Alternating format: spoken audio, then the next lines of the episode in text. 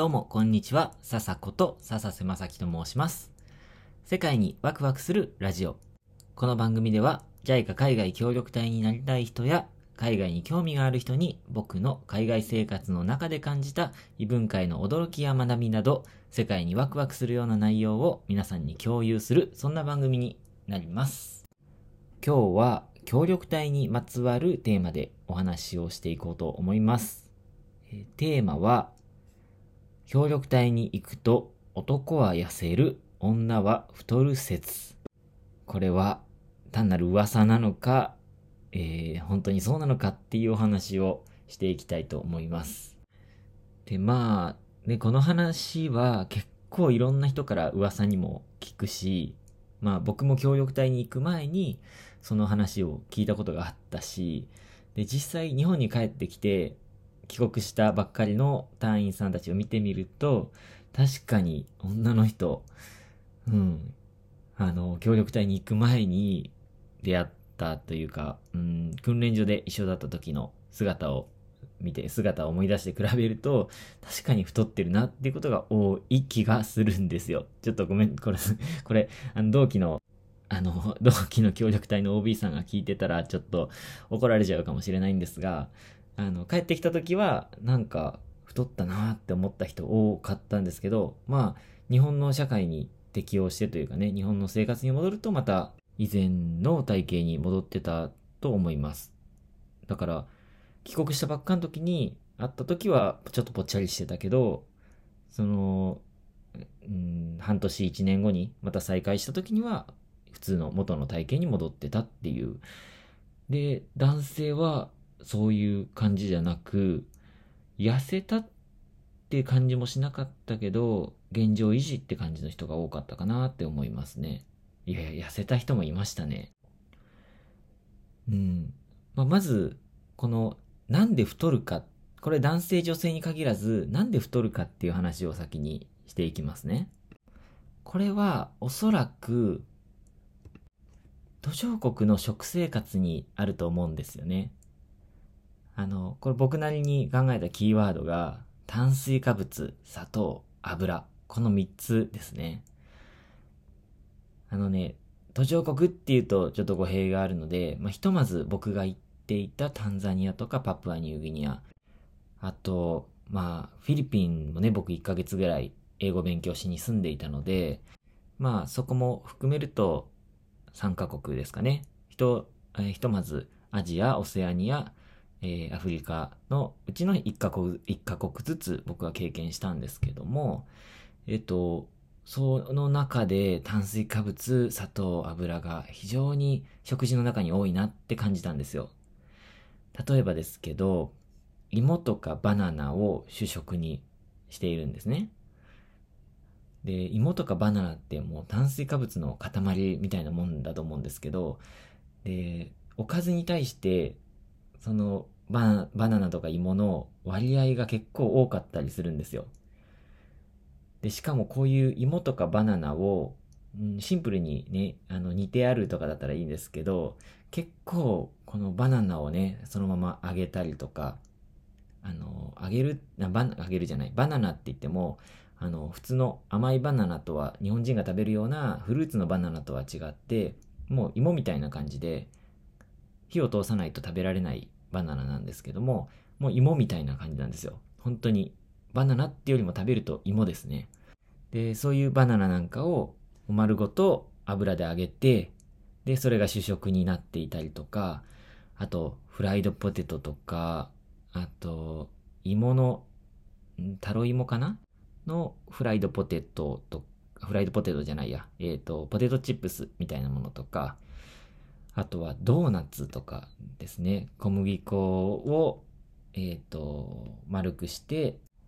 丸くしてっていうのは、あの、いわゆる、なんかミスドのドーナツみたいな形の時もあれば、朝ごはんだと結構、ま、まん丸？球体みたいな感じにして、なんか、なんだろう、鈴カステラの大きい版みたいな 感じにして、で、砂糖まぶして食べていたり、そういう風にドーナツを食べることが、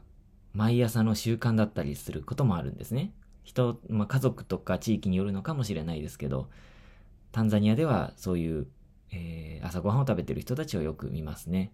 朝からよく油もん食べれるな揚げ物食べれるななんて思ったこともあるんですが、まあ、彼らにとってはそれが当たり前で。で、今ドーナツに砂糖を大量にまぶす話しましたけど、砂糖が本当に大好きで、パプアニューギニアの人もタンザニアの人も紅茶に砂糖を大量に入れて飲むんですね。スプーン、スプーン3倍4倍、多い人だと5杯分とか、一つのマグカップに入れることもあるんですよ。で、それをね、あの、まあ、甘いコーヒーとか紅茶を飲むんですけど、よく、あの、紅茶に砂糖を入れずに飲めるねって、タンザニア人には僕びっくりされますね。で、まあ、そういう食生活が当たり前になるので、あの、現地の生活に溶け込めば溶け込むほど太っちゃうのは、まあ、しょうがないなと思うんですよ。うん。実際、男女の違いっていうのは、理由は分かってないと、分かってないそうなんですけど、でも、うちの奥さんもですね、実は行く前は細身でスレンダーな感じだったんですけど、協力隊行ってる間とか帰ってきたばっかの時は、ちょっとぽっちゃりになっていて、で、また何ヶ月か日本で生活したら、すごい痩せて、ね当時の写真見ると、あ、こんなに変わるもんなんだなってびっくりするんですけど、だけど、まあの、そういう女性を僕は何人も見てきたんですよね。うん。逆にね、あの、食べ物が少なくて、あの、まあ、島、島国の中でまた小さい島だったり、お肉とかがなかなか手に入らない地域とかもあって、そういうところで痩せた女性の人は、の話は聞いたことあるんですけど、ただ男性が太ったっていう話は聞いたことがないんですよね。これは本当ね、適応力の問題なのか、女性がなかなか運動習慣が男性と比べて少ないのか、うーん、なんか、例えばお客さんだって言われて大量にご飯出された時に、男性は断るけど、女性は断らずに食べちゃうとか、なんかわかんないですけどね、そういう理由があるのかななんて思ったり、うん、なんでしょうね。男女の違い。でも、一つ男性で考えられるのは痩せる理由で、居酒屋に行く頻度が減るからかな、とか飲みに行く頻度が減るからかなっていうのは理由の一つに考えられるかもしれないですね。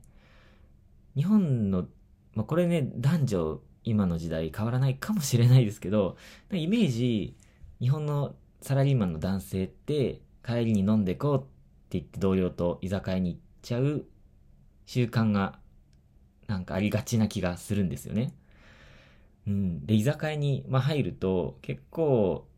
食べるものも脂っこかったり炭水化物多めだったり、まあ、ビールに合うものとかね、まあ、お酒自体も太る原因ですし、っていうと、あの週に何回もそういうところに行ってご飯食べてた人たちが、で飲んでた人たちが、えっ、ー、と、途上国に行くと、おそらく頻度が減るので、で、しかも、僕がパプアニューギニアで、現地の友達とよく飲んでた、飲んでた時は、おつまみ食べながらっていう文化がないんですよね。ご飯はお腹いっぱい普通に食べた後、ビールを飲む。ビールをビールだけで飲むっていう、そんな感じだったので、タンザニアもそうかな？なんかつまみながらっていう文化ないので、そんなに太る、飲みに行ってもね、太る原因がなかったりすると思うんですよ。で、日本人同士でつまみながら、ご飯食べながら飲みに行くっていう機会もなかなか減りますし、っていうのが原因で、うん、痩せるっていうよりも、太ってたのが標準に戻るというか、健康的になるっていうような印象かな男性はそんなイメージですね。僕自身はジョギングの習慣をつけていたので、日本にいた時よりも格段にたくさん食べていたんですけど、太らなかったですね。うん。なので、まあ、いっぱい食べるのはね、仕方ないかもしれないし、現地に適応すればするほど、そういう油とか炭水化物とか砂糖とかが多めの食事になっちゃうのはしょうがないかもしれないですけど、まあ、そのね、食べる量とか、あと運動習慣とかで、うまく自分をコントロールというか、メンテナンスしながら、うん、自分の体調管理、うん、健康大事にしながら活動をしていけたらいいんじゃないかなと思います。健康って本当ね、活動する上でも何より大事なので、体が資本ですからね。これから協力隊に行く方がいたら、何かの参考になれば幸いです。協力隊じゃなくても、これから海外移住を、あの、海外転勤とかね、する人がいたら、何かの参考になったんじゃないかなと思います。はい。ということで最後まで今日も聞いてくださって本当にありがとうございました。また次回のラジオでお会いしましょう。またね。